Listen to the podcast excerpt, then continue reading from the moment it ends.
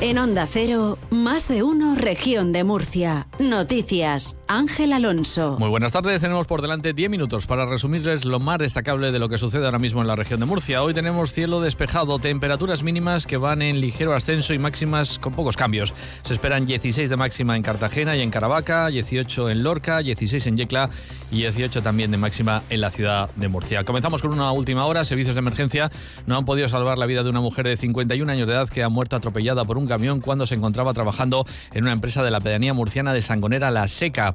Eh, testigos explican que en el interior del recinto de una empresa dedicada a la panadería, un camión habría atropellado a esta trabajadora y esta se encontraba atrapada bajo el vehículo. Los sanitarios no han podido hacer nada y solo han podido certificar el fallecimiento de esta persona. El suceso ha sido comunicado al Instituto de Seguridad y Salud Laboral. El campo, el campo murciano se va a movilizar el próximo 21 de febrero para pedir, entre otras cosas, medidas de apoyo frente a la sequía o la guerra de Ucrania, reforzar también los seguros agrarios y modificar la ley de la cadena agroalimentaria para que los precios de los agricultores cubran los costes de producción. A todo esto hay que sumar las pérdidas que están sufriendo por el boicot de camiones y producciones españolas en Francia. Verónica Martínez. Las principales organizaciones agrarias se han reunido hoy con el ministro de Agricultura, Luis Planas, para pedirle soluciones, pero de momento mantienen las movilizaciones en toda España contractoradas, según ha confirmado Juan José Álvarez de Asaja. El calendario es imparable, hemos empezado y, seguiremos toda esta semana, igual que hicimos en 2020, ordenadamente en las provincias.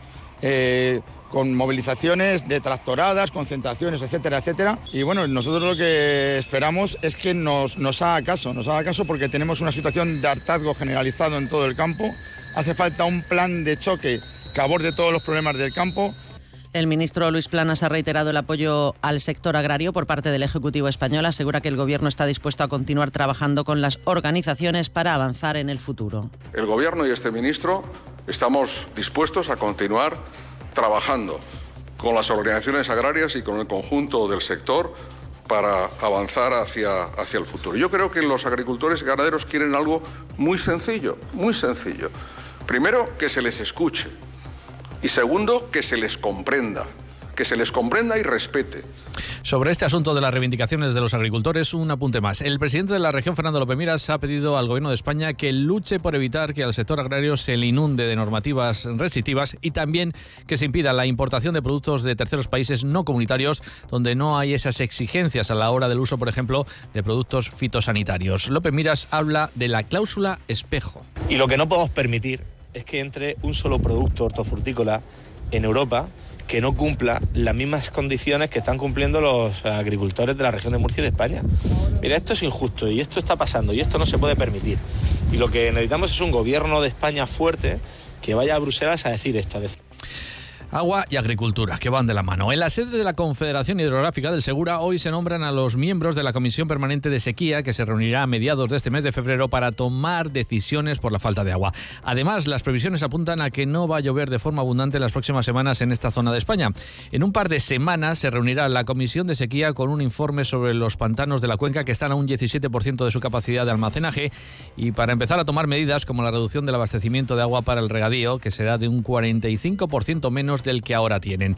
Esa es la mala noticia. La buena es que la cabecera del Tajo acumula más recursos hídricos y aumentará el trasvase, como explica el presidente de la Confederación, Mario Urrea.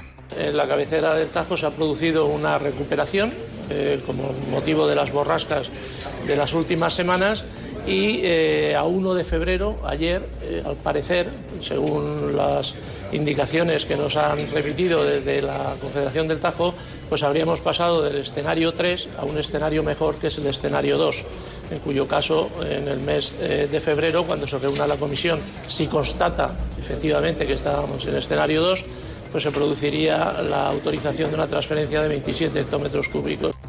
Urrea ha confirmado que ya están preparados los pozos del sinclinal de Calasparra, que se activarán el 1 de marzo si la cuenca entra en sequía extrema, como toda punta. Además, se preparan otros pozos.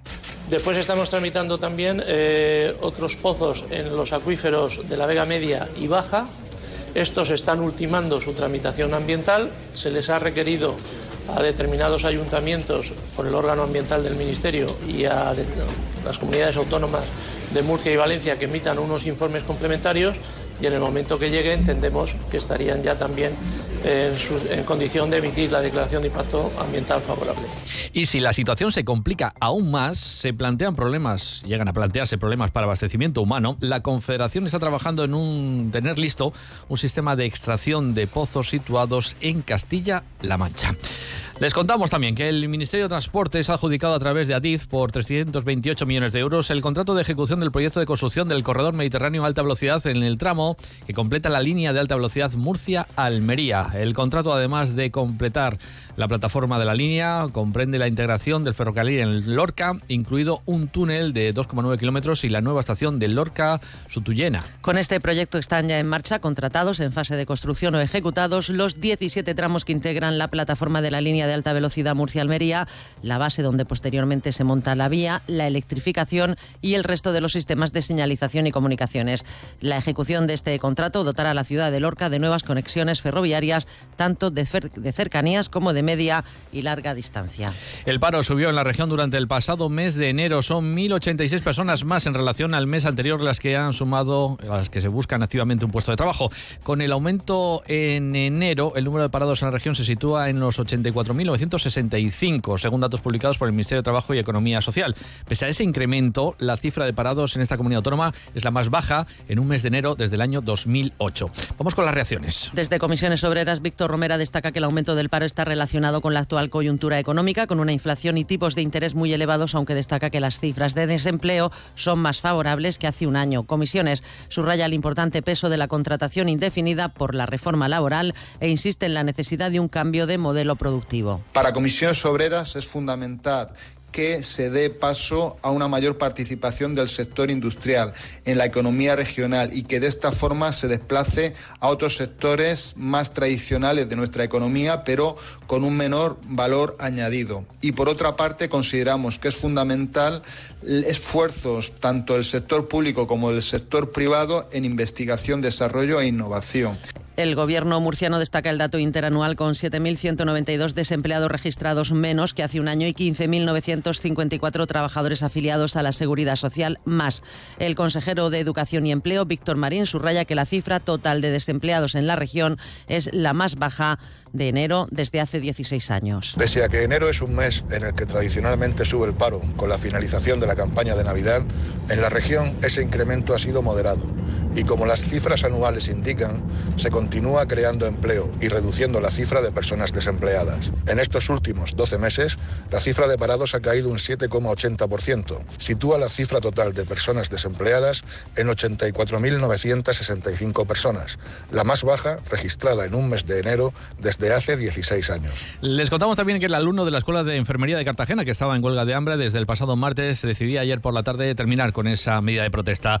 José María Vallejo comenzó la huelga de hambre ante la falta de ese documento por escrito en el que el Gobierno regional y la Universidad de Murcia se comprometan a poner en marcha unas nuevas instalaciones para esta titulación en la ciudad portuaria. Se suma esta medida de José María Vallejo al encierro que protagonizan desde hace 15 días un grupo de alumnos de esta escuela. Las personas encerradas aseguran que el fin de la huelga de hambre es un gesto de buena voluntad tras la visita a las instalaciones de la UNED a la que han acudido responsables de educación y también de la universidad. Estos alumnos siguen reclamando que se les entregue un texto que contenga todas sus para iniciar el proceso de resolución del conflicto. El secretario general de los socialistas sobre este tema ha exigido a López Miras que reciba a los estudiantes de la escuela. Y desde luego yo creo que la preocupación pues va a ir creciendo conforme vayan pasando los días y yo le pido al presidente de esta región, al señor López Miras, que además es su obligación atender a la ciudadanía, a los problemas de los ciudadanos, en este caso a los estudiantes de enfermería, que les reciba, que les escuche.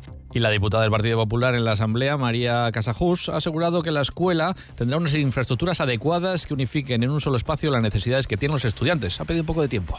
Hay que mantener la calma porque tenemos que hacerlo con rigurosidad. Por más que la izquierda quiera engañar, el Ejecutivo de Fernando López Miras lleva trabajando hace muchos meses para encontrar una solución a esta situación.